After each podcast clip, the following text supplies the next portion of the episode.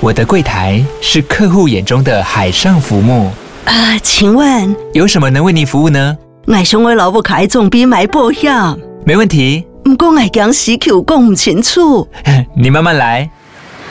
办您靠岸，台银人寿一直都在，以安心、可靠、诚信、稳健为本，尊重多元，关怀弱势。因为台银人寿，我不再漂流。以上广告由台银人寿提供。嘿，你别 Kido。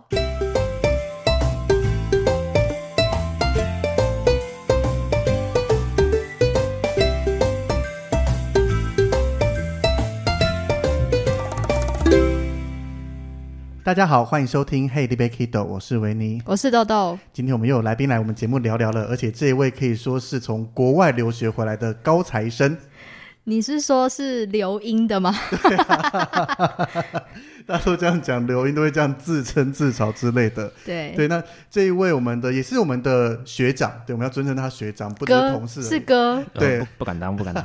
我们现在欢迎我们这一位曾经是领队，他现在虽然离开了嘛，没有再回来我们旅游店离开了，离开了，现在就是呃一般的上班族，跟豆豆一样。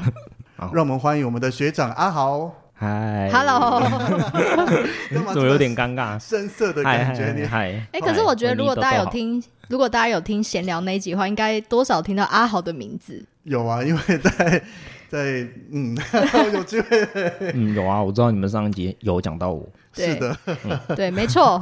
那我们现在请他本尊来我们节目，继续来跟大家聊一聊。好，喂，你好。对，不同的生活。那因为阿豪呢，他之前有在英国去念书，是念研究所，那是在诺丁汉特伦特大学。用英文怎么说？Nottingham Trent University，果然阿好的英文那这个不是这跟学过就不一样。嗯，可是这个不是诺丁汉大学，就诺丁汉有两所，第一所是这个，那就是 Trent University，第二所就是 University of Nottingham，就是诺丁汉大学。那他们两个有关系吗？没有什么关系，但就是另一间诺丁汉大学就是比我这间好，好了。哦，所以 就应该大家大家知道的应该都是诺丁汉大学。哦，所以我们一般讲所谓的诺丁汉大学，是你刚刚讲 University of Nottingham，对，就不是我这间。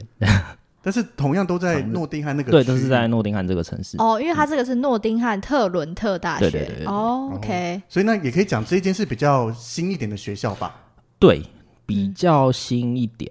那你在那边念的是什么样的科系？哦，我在那边念的是呃，Museum and Heritage，就是中文应该叫做博物馆与文化遗产发展管理研究所。我觉得超酷的，我一听到这科系我就想睡觉了。不是，可能一般大家没认识这个科系，就会说：“哎，你读完要去当博物馆馆长之类的吗？”是这样子吗？这这这个是逻辑是合的吗？对，这个逻辑是合的。对，不过念完其实是现在也是这样子，对，所以就也不一定。没事没事，应该说这个系出来不会只有单单博物馆馆长这条路吧？他应该是念的范围会广很多，因为它后面其实还有文化遗产啊。对啊，感觉是一个考古学家吗？不输历史考古，也不太是考古，就是说我们这个系的话，就是我自己觉得是专门就是在博物馆的管理，或者说展览策划这一块。不过每个学校都不一样，其实有很多的学校都有类似的就是博物馆文化遗产的研究所，但是每个系它的里面的内容跟方向都不一样，就是擅长的角度之类。那对对对，以你这所学校，它最擅长的就是你刚刚讲的博物馆管理经营吗？对对对，就是我是觉得它是比较偏博物馆的经营与管理，然后跟一些理论啊，所以他必须会去学习各种。文物相关还是怎么样？就他的课程，以你这样子研究所有学到哪些你觉得比较特殊有趣的课程？我觉得我的课程的话，大部分都是偏重在博物馆的经营管理，然后博物馆学的理论跟一些案例的探讨，所以有蛮大一部分是比较偏学术方面的。那当然也有另一方面，是因为我们有实作的一些课程，所以当然也有一些实物操作的内容。那课程的话呢，就是以我自己的经验来说。像是有 interpretation，就是文物的一些诠释，或者说一些展览的诠释，然后博物馆的经营体系，我们也会学到，然后要怎么去保存无形遗产啊，或者是记忆啊，所以我自己觉得它是会是比较偏向经营管理跟博物馆的展览方面。那当然也有文物的收藏、保存、修复、登录那些的，我们也有一堂课有在做，但是就是也只有那一堂。所以就是这堂课就是比较没有偏重在文物的保存这方面，可能文物的保存的话就会比较偏重在历史或是考古类的这样子。但听起来好像也会有蛮多实际去各个博物馆参观的嘛，尤其像是英国，啊其实有非常大量的博物馆，光一个大英博物馆可能就是一个人的论文主题，还应该说可以供大量的人写论文了吧？那以你们这样子，会有很多去实际老师带着你们去介绍说，诶，这个博物馆它的经营方式、它的策展方式去做学习吗？有我们有非常多的机会去到很多很多不同的博物馆，不过大部分的机会都是在就是诺丁汉那个城市以及它周遭的地区。除了博物馆的话，其实我觉得在英国博物馆的概念，就我那堂课，我的老师他教学的概念是说，就是博物馆不是说像大英博物馆那种，就是说有个建筑物有个空间啊，里面展很多文物，就是博物馆的范围是可以是很广的。像是我我第一次去的时候，好像第一个礼拜吧，就直接就校外教学，然后就带去那种英国的乡间老宅。老宅是它也是专门拿来做成博物馆的老宅，还是他们就是把老宅里面变成就是类似，就基本上它就是一个博物馆，就老宅博物馆，然后就里面就是展出所有的他们以前那个老宅的主人，不管是什么伯爵、子爵，他们里面生活的样子。哎、所以是老宅，不是城堡吗？不是城堡，老、哦呃老宅跟城堡不太一样。哦，我因为我我的印象，英国是很多城堡、老宅、就是所谓的民宅，就是所谓的呃，他们叫做 country houses 的，乡间乡间的房子大宅宅院，哦，你可以把它想象成就是板桥林家花园。啊，对对对对对，OK，很，棒哎。对对对，然后你可能是西就是西方的，然后就是乡间的老宅，就是在一片广大的草原上，然后有一栋老宅，然后他们可能有他们的花园这样子。那城堡的话是比较偏重，就不是私人的一种生活的一个方式，城堡的话会比较偏军事或者说国家这样子。就是应该说看的东西不一样，我们可能一般人认为的博物馆，它比较偏向是大英博物馆这种展示，但其实博物馆的形式有很多种，包含你展示一般人生活，那也是对我们现在再看回去以前也是一个展览。那只是他用一个更亲民的方式，他不是把以前用过的家具摆在一个展览空间，那是直接让你走进这个家，直接走进城堡去看当时最原始的样子，甚至那一些可能城堡的城墙啦，或这些房屋的围墙，都是从以前留到现在的，是这种感觉吗？对对对，就是所谓的广大范围的博物馆文化遗产这样子。对，而且他们英国就是除了像我们大家都知道有大英博物馆或者什么 V&A，反正就是大型的，可是其实英国有更多的是社区型的，就地方型的。那它的展览那一些有哪些全很全面吗？还是有比较局限在哪些方面的展览？这种他们的话，那种地方型的，他们就会比较偏重在去展示，或者说去诉说一些地方的一些故事、地方的发展史这样子。所以也是算蛮值得参观的嘛。因为以我自己去英国玩，就是时间有限嘛，就基本上大英或是 V&A 这一些可能交通博物馆逛一逛，你还有其他时间要留给各个景点，就比较不会去逛到这些比较中小型社区。因为中小型的基本上观光客也很难到啦。然后他们服务的主要的群众就是他们当地社区的居民这样子。那你有没有看过，或是可以分享一两个你觉得社区型的博物馆，但是它的展览内容、展览方式很特殊的？社区型的博物馆，我印象比较深刻的是有一堂课，就是带我们到诺丁汉的郊区，然后那边有一个博物馆叫做运河博物馆吧。这在英国来讲，或是很多国家，运河其实是一个非常重要的交通工具。对，尤其是在英国，在英国还没有陆运，就是说道路运输跟车子发明之间，其实运河是很重要的交通工具。那当然有了道路运输之后，工业革命之后，他们把运河就是慢慢的没有再使用，然后就久而久之就可能就荒废掉了。那已经有很长一段时间了，他们就是把那个运河都把它整治好。然后我记得我在诺丁汉那个运河博物馆，它是用一个我们叫做 cottage，那中文的话应该叫做山中小屋嘛，也不知道叫什么，反正就是一个小屋，就是一个红砖的那种小屋。然后它其实那个小屋以前是就是运河工人的那种宿舍，就是他们家人居住的地方。然后他们就是把里面改建成博物馆跟咖啡厅。所以它里面的展览模式是用一些模型展示出当时运河的状态吗？还是用什么方式来展现运河这个展览？是没有模型，不过他没有展出很多的照片跟影片，然后当然还有一些以前他们在这栋屋子中生活之中留下来的东西。然后结合咖啡厅变成一个观光景点的概念吗。你可以说它是观光景点，不过我觉得它主要的目的是，它是为了服务社区居民。就是其实去的大部分就是社区居民的老人家，或者说当地的社区居民，他们可能有事没事的时候就去那边去坐坐，去喝咖啡。你说很像是现在什么社区中心吗？还是中心？对对对，有点像，有点类似。我蛮好奇，一个经营博物馆，它应该是需要有人潮，甚至会带来收门票、带来钱潮。那像这种社区型的，它的发展目的到底是什么啊？就是只是让这一小区的人看到他的收藏，看到他的展览吗？还是他的？为什么会？尤其像你讲，在英国这边会有这么多的社区博物馆存在，应该主要就是它的定位不同啦。像大英博物馆的话，女主就说它是开放给大众所有人，可能是开放给很多的观光客。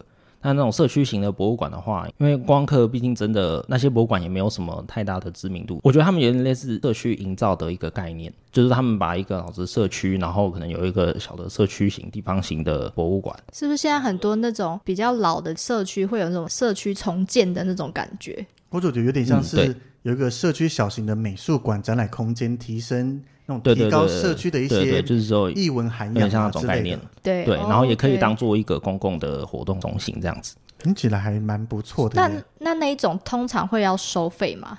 就是不不收费。嗯，就我去过的，跟我所知的都没有收费。嗯，所以他们钱财来源的话，就是找人赞助。找人捐助、捐款，对，要不然就是自己去经营起来。那以你这样去看，他们每一间都是经营的很好的嘛？因为有些可能免费参观也没什么收入，它就会变得破破烂烂的，很多展品甚至一些互动设备都不能用。那你参观的这些都 OK 吗？我参观的这些都还 OK，是有特别挑过还是有？我有听过我的老师跟同学说，当然有些是真的很无聊。可是我 对，不过。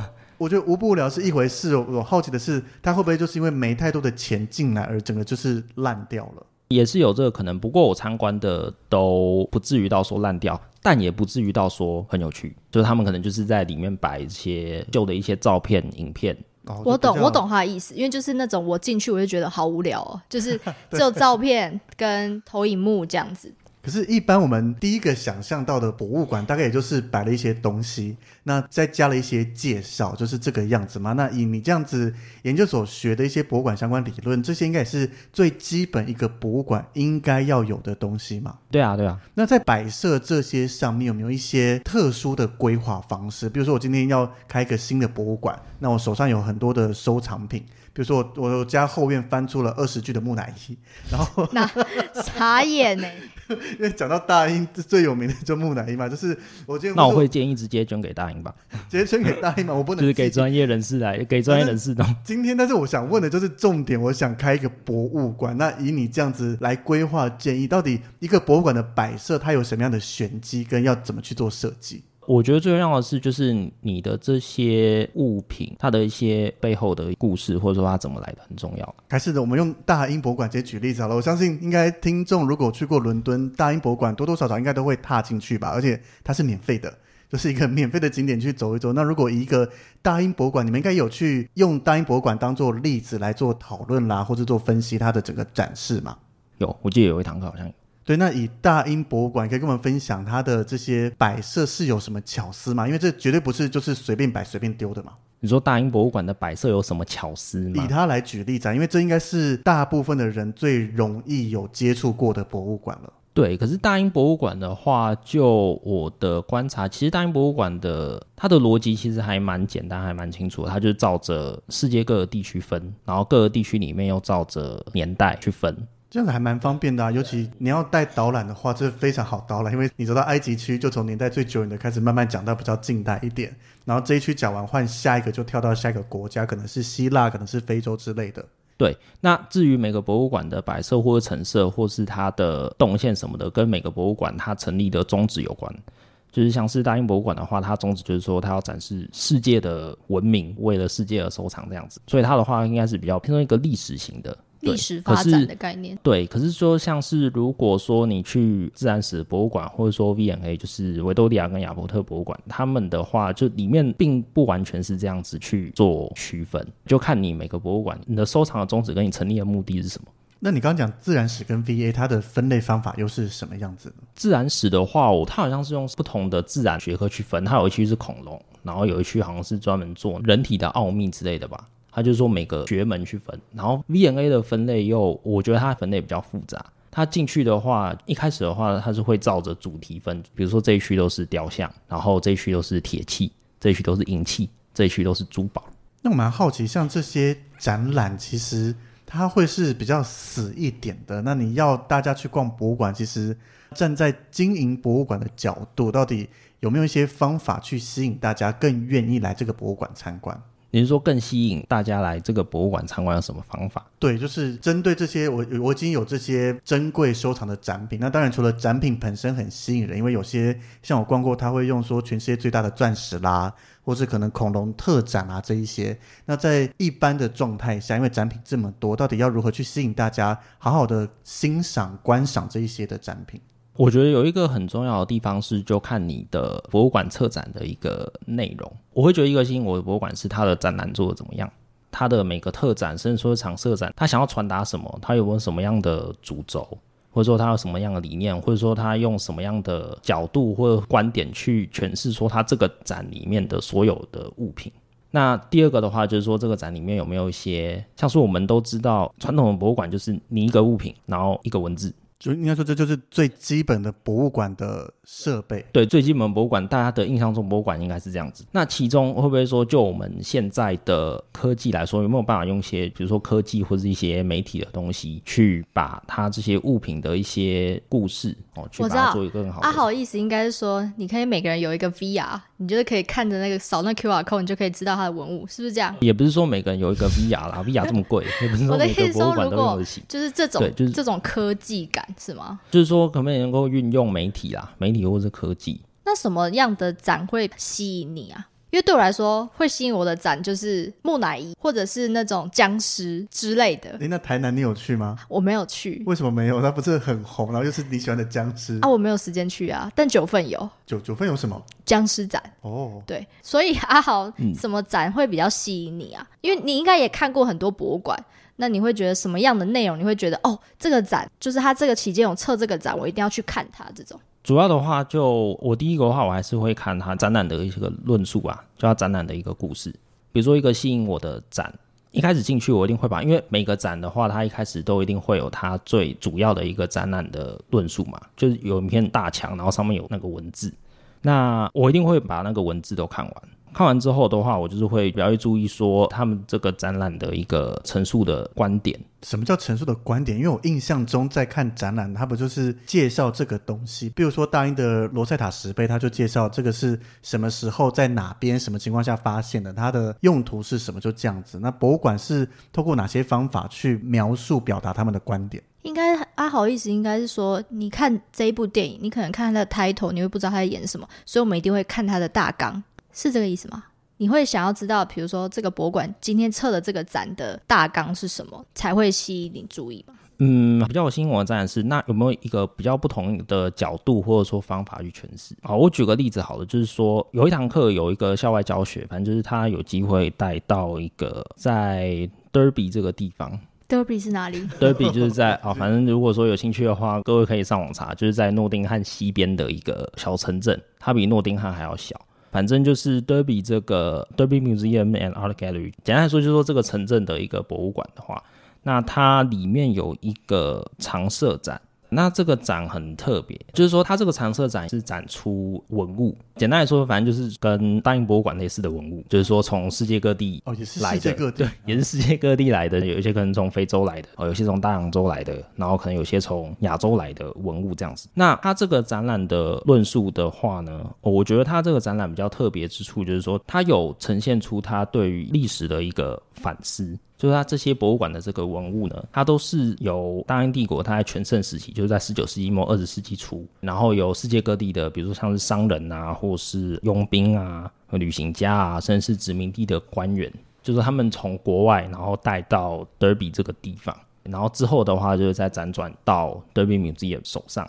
那这个展览论述的话，它就是着重在说这些文物，它其实就是这些人拿到这些文物，然后带到对比这个地方，他的手段其实没有那么的正当。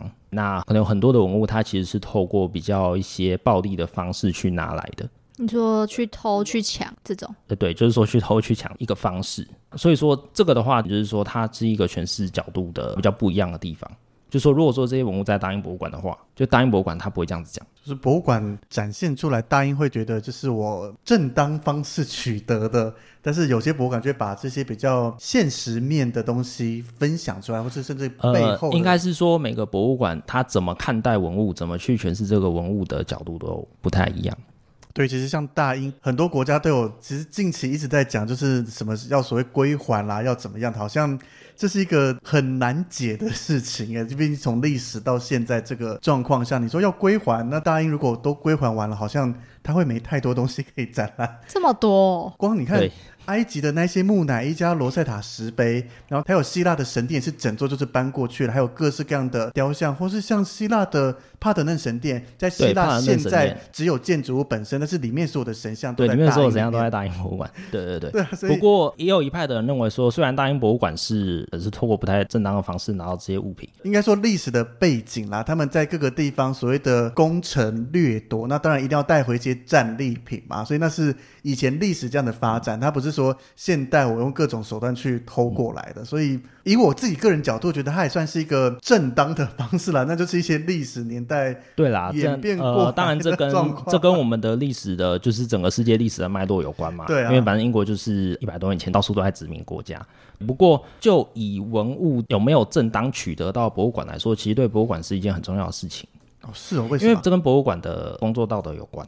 因为博物馆你一定要确保每个文物你的来源是透过正当的方式去取得的，比如说你是去买也好，去透过人家捐赠也好，反正就是你的文物不能够像是透过黑市取得，或者说透过种种不正当的方式取得。因为你取得进来，这就是博物馆的收藏品。那以你的角度，因为你又是学这个的，那你来看大英博物馆，你觉得它这些东西到底就是那当然这就是你的个人观点啦，不代表任何东西。那你对对对，这是我个人对观点怎。么看大英博物馆这些文物呢？好，不过我觉得还是要给大英博物馆就是拍拍手啦，他们就是有在好好的保存这些文物，然后去进它去研究，好好的研究他们的历史。对，因为像我朋友去过埃及，他说埃及当然它的木乃伊比大英更多，可是埃及的木乃伊博物馆，他们说有些就是随便摆或怎么样，但是你到过大英，它是用非常高规格的模式在处理这些文物，不管是展示的过程中，甚至收藏起来，在做任何的维护、清洁，甚至做很多深度的研究。对对对，就是说至少就是大英博物馆有好好的专业的团队，嗯，对，有在好好的维持它，有在尊重这些文物这样子。对，然后再讲到刚刚那个 Derby Museum，哎，你们还记得吧？有还记得还记 对得，，Derby Museum，对。那除了第一点之外，还有第二个，我觉得它更有趣的一个做法，就是说它对于物品探究的诠释的一个角度。它的物品它是为什么被做出来，然后有什么样的用途，或者说它这个物品的背后它的意义是什么？简单来说，它就是个分类法啦。就以武器这一类来说的话，它的子主题叫做 conflict，就是冲突。那它把所有的，不管是你从非洲来的也好，或者说大洋洲来的也好，不管是什么长矛啊、长枪啊等等之类的，它都把它放在同一区域。它是把这个物品就是说，它被创造出来是因为人类的冲突或者说战争这样子。那就好比 Belief 这一区来说好的，他把非洲的一些木造的小人像，它等于是非洲的一个民俗的一个信仰。然后旁边的话，我记得我还看到妈祖像跟王爷像，他把所有的这些物品都放在同一个区，叫做 Belief，就是说这些物品它被创造是因为人们的信仰。那这就是一个诠释角度很大的不同。那就以这些物品跟大英博物馆来比好了，大英博物馆的话，他可能就把妈祖像放在，哎，你就是中国区、中中国区亚洲华人区这样子。对，然后这些非洲的武器，嗯，你就非洲区。那我觉得它这个就是一个蛮不一样的地方了。我听你这样讲起来，也觉得他的出发观点就影响到他的如何摆设。那从国家可能就是很一目了然，但是他会花更多，我觉得他这个必须要花更多心思去探究，说这个东西它的实际用途到底是什么。那他不用不再用国家来分，而是我今天对各种的各国神像神话有兴趣，我就直接走到你讲的 believe 这一区，那我就看到，诶，很多国的这些跟神明信仰相关会通通摆在一起。那我可能对武器有兴趣，我就直接走过去，有点像是如果它的展品更多，就会各自发展成像是宗教博物馆、武器博物馆这种的感觉嘛。嗯，对对对，就有点类似这样子的感觉，就是说看每个博物馆你去怎么样去诠释你的物品。那就我来说，我觉得这样子的展出的方式就会是我会比较感兴趣的。哎，我好奇，故宫算博物馆吗？是啊，故宫是博物馆，那它它是算哪一种？记得它好像是用物物品分，物品。物品跟时代分。物品是怎么分？就是比如说这是画作，然后对，它有这个是书画瓷器。区哦、书画区、瓷器区，然后各种的鼎啦，各种的对对对对用品，可能皇、嗯。皇家用的，怎么变皇家？中国应该是皇帝 用的，皇帝用的啦，或是各式各样的，就是以物品来去做区分。那在同一个物品里面，可能再去细分说这个不同的朝代，再把它再缩小一些些范围。对对对对对。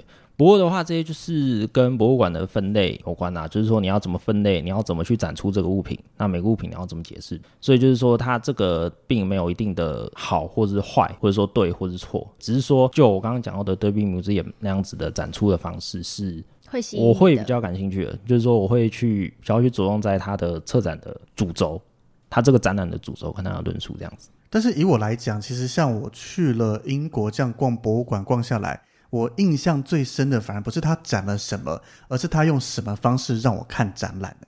因为随着科技的进步，我们其实有更多的方式去了解这些展品。以我逛了，像是从大英啦到伦敦塔，一般可能大家常听到就是有领队导游带大家去做导览嘛，所以我们这个行业才会存在。但是像我自己都喜欢自由行，没有跟团，也不可能说一个人就去请一个领队导游来导览的状况下，其实它有非常多的影音，甚至一些导览器。我觉得导览器反而以我现在要跟其他人分享博物馆的话，它是一个重点呢。就是我现在记得很清楚，哪些博物馆它的导览非常的棒，它的设计安排跟内容。那反正展品，因为对我来讲，没有特别喜欢要看，比如说一定要看埃及的，一定要看流行或怎么样，所以反而是哪一个的设计跟它的语音内容讲得好，就会让我更想推荐它。那以你自己这样子逛完，你们的课程中间也会有去研究说，我该怎么用不同的影音跟导览方式来介绍博物馆吗？会，我们基本上几乎每一堂课都有在谈到说博物馆要怎么用媒体跟科技这件事情。因为说真的，如果说一个博物馆你只有物品跟文字的话，就我来说，我自己也会觉得蛮无聊的。所以还是说，声音跟影像的媒体，就我在英国的博物馆的经验看来，就是几乎每一个博物馆都有在做这件事情，只是每个博物馆做多做少这样子。那你有特别就是哪一个博物馆它的影音方式或是媒体方式你比较有印象吗？或者是比较推荐的？举个例子，就是说在诺丁汉，呃，就回到我诺丁汉，毕竟是你学校所在地，一定对对对，学校所在地，它在市区那里有一个博物馆叫做 National Justice Museum，那中文的话应该就叫做国家正义博物馆嘛，应该可以这样子翻。那简单来说的话，它的那栋建筑物，它以前是一个法院，然后下面是监狱。那它就是把那栋法院跟监狱全部都把它变成博物馆的形式。那它里面有一档展览叫做犯罪与正义。那犯罪与正义的话，它就是展出所有的任何形式的犯罪。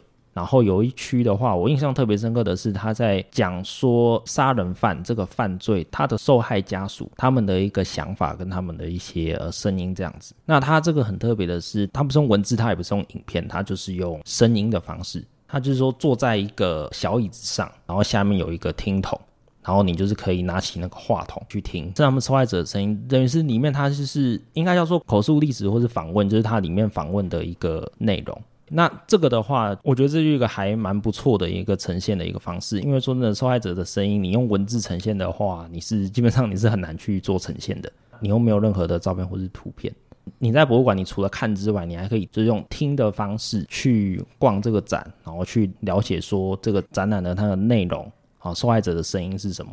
我觉得这就是一个很好的一个影音呈现的一个方式，这个是算是我比较印象深刻的。第二个的话，就是说我也是去到约克的，应该叫做国家铁路博物馆。简单来说，这个铁路博物馆它是真的把旧的火车站的月台跟火车，它全部都把它改造成博物馆。就是之前的火车就是在真的那边，对，之前我是在那边，然后之前的月台也在那边，然后现在就是变成博物馆。嗯哼，然后它里面的话，我记得它有一车是以前的那种英国送信的火车，油物车的概念，邮物车的概念。它里面的话，它就是会放黑白的一个影片，就是它除了邮物车这样子的空间跟这样子的视觉给观众看之外，它旁边还有放影片跟声音。它会用这个声音跟影片去辅助说这个邮物火车以前是做什么用的，然后有什么人在上面，然后他们是做什么工作，然后他们是怎么做的这样子。就是说你进去的话，第一眼其实你看到的是黑白的影片，就类似一个纪录片这样子，然后也有声音，然后它就是重复播放，然后你就看着这样子的一个空间。这样是不是有点像是沉浸式的概念？对对对，有一点像是沉浸式的概念。我觉得这个听起来我会想去，因为它让你沉浸在当时的地方，因为它不是一个新的空间，就是以前火车就在这边运行，以前这个车厢就在做这个事情。那你直接过来有一个身临其境的感觉，再搭配上他所准备的各种画面、各种的声音，让你更可以想象当时所在的地方，它可能是曾经的繁华，或者它你可以看着影像，在看着你旁边所在的，像刚讲的油物车，它可能有各种的包裹或什么，你可以去做一些想象，让你更了解，而不再是单单的一些纯文字，甚至一些图片来做说明。对对对，就是说我们现在很常讲到的无感体验啦。那在博物馆的话，能够做的比较多的就是听觉跟视觉的影音嘛。那有什么互动性的体验？这种我觉得越来越多，也而且以我们在台湾我逛博物馆跟在国外逛，反而国外它更重视一些互动性，甚至有很多是给小朋友可以直接去摸、去玩、去抓。去做所谓的触觉体验，我觉得这个还蛮不错的。那以你自己在逛，有没有一些这种比较多互动、特殊的方式？有，也是有。其实的话，这种互动跟特殊的方式，要做到这种效果，其实最好的方式还是透过就是刚刚讲到的媒体跟影音啦。那为什么现在有越来越多的博物馆在做这些媒体跟影音之类的事情？就是因为说，其实像那种听觉跟视觉才会让大家比较有所谓的那种记忆点。因为我们逛展的时候，就我自己的经验，我大部分的时间，如果说你今天这一个空间是只有物品跟文字的话，假设今天在大英博物馆有一尊木乃伊在这里，然后旁边有一小段文字，那我自己的经验，我一定是看木乃伊它的物品、它的颜色、它的质地。哦，可能看他觉得很酷，可能就拍个照。对，可就木乃伊拍照，对啊，可能看他很炫，因为从来没有看过，可能就拍个照。可是说，你看完物品之后，你还会再去看那个文字吗？就是解释它，就是这这个木乃伊是什么？其实。不一定，我就不会啦。对，其实其实很多人是不会的。对，包括我自己也是一样，我可能就看个标题，然后就看一小段，哦，就或者是看它的年代多久远这样的。对啊，因为周遭还有很多很多的木乃伊，或者说除了木乃伊更吸引人的东西，所以我们的视觉还是会大部分的时间还是停留在所谓的画面上，或者说物品上，就很少停留在文字上。然后讲到刚刚的那个互动性，对，其实互动性的话，呃，要做到这种互动性的体体验。我觉得最容易做到的方式还是要透过影音的这个媒体。对，那就举个例子来说好了。我自己比较印象深刻的是在伯明翰博物馆，它的主题是讲说伯明翰这个城市的发展史。我一开始看的时候也会觉得有点无聊，可是它到最后的时候，它就是有一个大型的荧幕，呃，严格来说应该是互动式的一个装置。它把所有的在博物馆里面的关于伯明翰的一些老照片、黑白的照片或是泛黄的照片。他把它全部扫成电子档，然后全部都放到这台机器里面。参观者就是可以在这个机器上面，你可以对照片做任何事情。你说可以滑，就很像滑手机那样滑，是吗？你可以滑，你可以放大，你可以缩小，你可以拼贴，嗯哼，你可以对这些老老照片做这些种种的这些事情。可以帮他加个胡子啦，画个眉毛之类的吗？应该是没有他那么厉害，反正就是有一个互动性的一个，就很像我们以前小时候在各种国文课本、历史课本，不是有些美术我没有，我自己也我美术不好，但是会看到他们把它加工的很精美啊。没有，他应该是说让你互动，是可以让你放大来看。比如说，你看这个人的人脸到底长怎样？而且他们是做的是真的是，他那个档案是也是做的非常非常的清楚，就他扫扫进去是非常非常清楚。那像这个的话，我觉得就是一个很好的互动性体验的一个例子。假设今天这些老照片，他他如果是真的一般的照片，就真的是旧的照片，它放在那里的话，其实其实对啊，我我自己来说，我就是觉得嗯，好像有点兴趣缺缺。可是如果他这样子呈现的一个方式，我会觉得是。会吸引人家去玩它，那那那个会是吸引我的一个方式，这样子。所以这展示蛮特别的，而且这其实在背后要花更大的，不管是人力、物力、财力跟心力，才可以做出。因为其实他没有一定要这样子做，可是他做了这个，反而会更吸引别人去。尤其比如说像阿豪去了以后，就会这样子分享这个地方，分享伯明翰的这个博物馆，说：诶，其实他你前面去虽然好像有点无聊，但是最后的这个模式，这个互动方式会让你更有特殊的体验。嗯，对对对对对。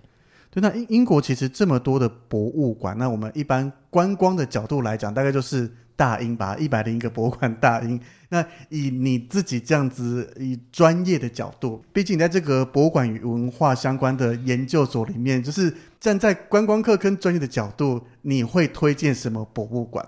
就我们刚刚前面聊过，你从他的一些展览啦，从他表达出来的理念啦、互动性这一些，你觉得今天游客假设我已经去过英国了，像我自己大英去过，那英国还是会想再去，可是我就不会想再逛大英了嘛。虽然大英很大，也去好几都逛不完，但是我想逛一些特殊一点的博物馆的话，在伦敦这一块，你会推荐什么？其实我没有到很专业啦，好不好？没有到很专业。基本上我逛博物馆的时候，大部分还是你已经最专业了。，对，就就就是我逛博物馆的时候，大部分还是以观光客的角度啦。不过你刚刚说的要推荐观光客去伦敦要逛什么博物馆的话，嗯，说真的，不是每个人都是所谓的博物馆迷或者说博物馆控。那伦敦有非常非常多的博物馆，如果以观光客的角度的话，一定要在伦敦排博物馆的行程的话，我觉得大概就顶多就是一天吧。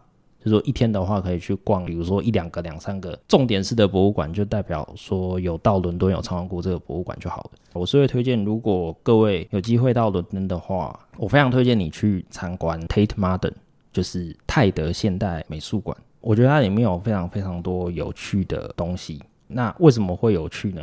第一点是泰德现代美术馆，它的整个建筑物，它以前其实是它是在泰晤士河旁边的发电厂。那它因为没有发电的需要，建物就逐渐衰老了啦。然后它是经过建物的改建跟老屋活化之后，才变成现在的泰德现代美术馆。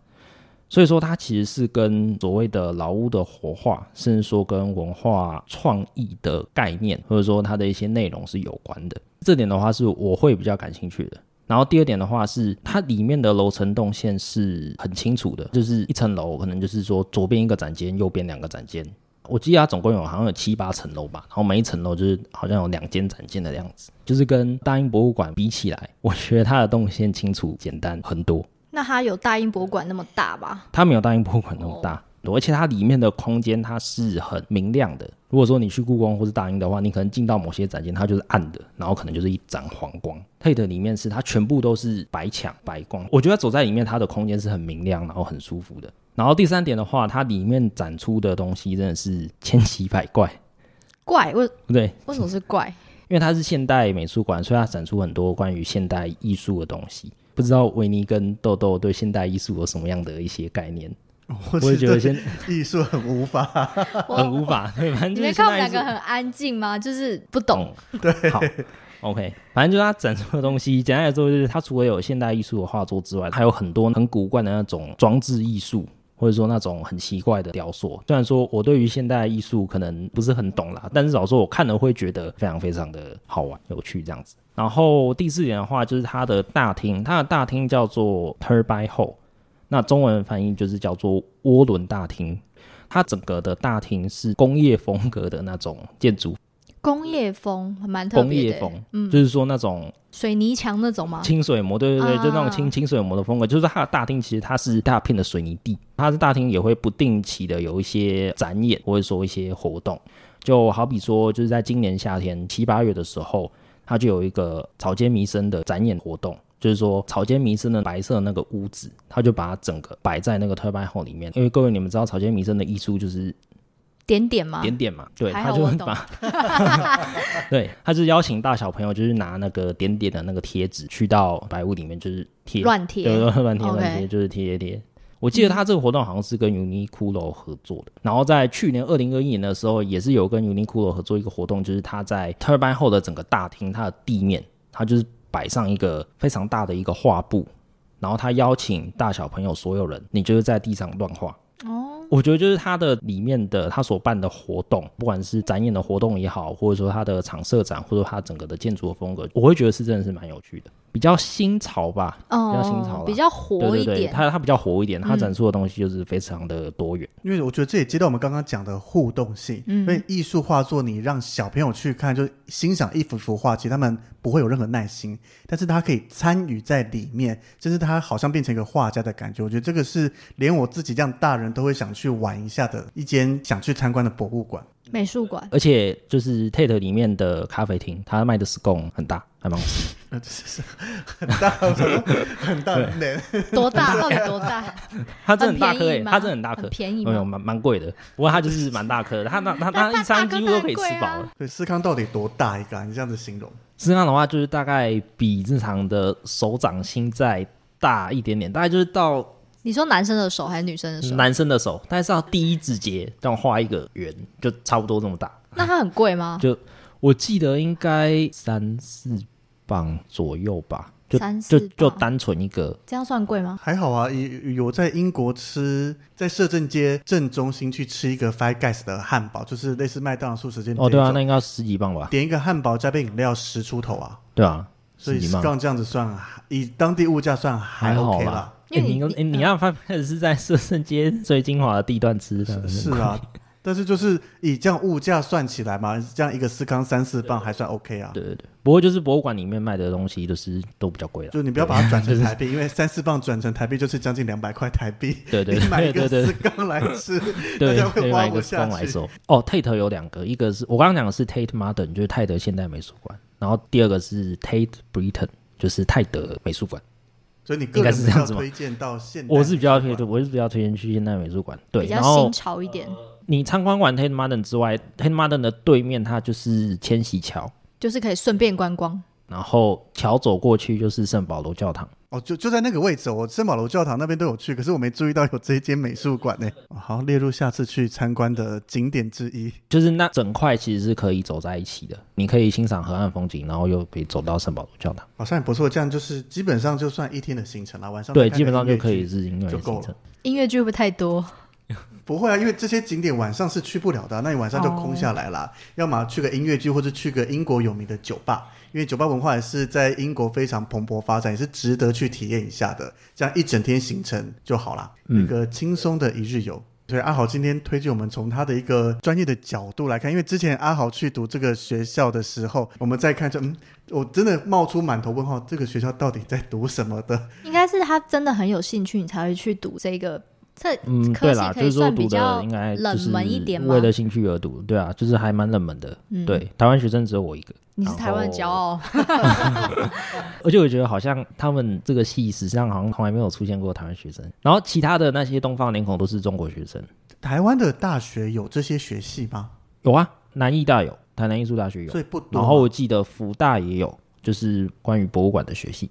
相对真的少很多，大家对这块真的是比较不了解的，会希望像有又好这些有认识过了，可以再带更多不同的一些想法回来，甚至我觉得可能多年后会看到阿豪可能掌管了，哦我以为你是自己开一个博物馆，有点辛苦，那些展品比较不容易没有啦，没有啦，大家可以应该是去掌管不容易啊，掌管个。我们刚刚本来想想故宫，但是好像有点困难。没有啦，掌管一些应该是博物馆馆长应，该是不容易啦，对吧？因为因为这个领域真的是非常非常的冷门，对，应该说在台湾比较从业人员又非常非常的少啦，没关系啦就是非常非常小小的领域这样子。学一个经验嘛。对啊，尤其我们听众可能有些人正在考虑要读什么学系，听完阿豪这样讲，说不定他的目标就会改向这一面。嗯，根 好，如果可以 哎，我们的听众的话，到现在其实嗯算有一定的小小数量了，也因为我像我们这些录节目，有时候会觉得我们讲了一些东西会影响到在听的人。真的有听众会私讯，类似来做咨询，就问说：“诶，我们可能他想进领队这方面啊，怎么样？”那我觉得，像我自己在听别的节目，听到相关的，或是我们听众听完你分享博物馆的一些东西，真的会有机会激发他的兴趣，不管是。真的要去读书，还是去国外以后看了不同的博物馆，会有不同的想法，甚至去了你推荐的这些特别的博物馆，我觉得都是一个算功德一件呢。我们在做这些分享上面，我会觉得，如果说能够让更多的听众朋友，也不用说一定要去国外参观博物馆什么，就是从台湾比如说你的博物馆从台湾开始，比如说你可以把博物馆排进你的日常生活中，你会喜欢去看博物馆，我觉得其实就很棒。好，那最后一个问题，嗯，如果我今天从没参观过博物馆，那在台湾第一个要去参观博物馆，你会推荐哪一个？哇，第我去参观的博物馆身，身为台湾的听众们嘛，那我今天真的以前对博物馆没兴趣，听完这一集，我开始想去博物馆看看了。哪一个是你觉得最适合新手在台湾第一个去看的博物馆？那应该就故宫吧，因为故宫毕竟是我们台湾最知名的。我觉得如果说新手要去参观博物馆的话，可以就是以故宫开始，因为它里面的一些陈设或者说一些，应该都算是台湾最 top 的啦。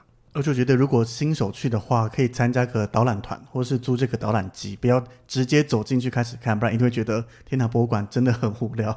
所以今天听阿豪跟我们分享这些，其实带给我很多从没想过的观点。因为我去博物馆，大概就是随着它的展品啦，然后听着导览机这样讲一讲就过了，一直没想过博物馆原来还会有这么多它背后设计的意义跟设计的想法。那或是像豆豆，你觉得听完，你觉得今天讲的这么多博物馆，你最想去的会是哪一个？那个阿豪有说的那个监狱的那个吗？监牢哦，你说 National Justice Museum，OK，不过那个比较难到哦。对，没关系，反正我就只是为它在诺丁汉讲出来，我也不一定会去，哦，也是啊，也就是也是啊，也是啊对啊，就是会比较吸引我去啦。就是你比较喜欢这方面的感觉，嗯就是有个身临其境的模式。对对对，对，我觉得如果听众听到以后，真的对这些地方有兴趣，就直接可以 Google 一下，或是你对这些博物馆有哪些更想了解，甚至你想去伦敦其他比较小型的城镇，如果想请阿豪来推荐博物馆的话，都可以私信我们，我们把这个问题 pass 给阿豪，那就我会逼他说你一定要回我这个听众。对，没错，我们交给专业的来。我尽量，我尽量。那我们这一集就到这里喽。如果喜欢我们这一集的话呢，欢迎就是私讯留言给我们，然后在 Apple Podcast 可以给我们五星的好评。或是你有去过一些特殊的博物馆，也可以私信我们，跟我们聊聊，跟我们分享说，哦，原来博物馆还有这么多不同的模式。对，也可以推荐给阿豪，哦还可以去什么博物馆？那还有要再去英国吗嗯，有机会的话应该会吧。？OK，就是可以由阿豪，你想阿豪去哪里参观以后，我们再把他请回来，说，哎，我又去了哪些听众推荐的，再分享他去旅游的经历。可以，可以，没错。那我们就感谢大家收听，我们每个礼拜三都会固定上一集，欢迎大家准时收听。那谢谢阿豪今天的分享，谢谢，谢谢阿豪，谢豆豆，也感谢各位听众，我们下礼拜见喽，拜拜。拜拜。拜拜。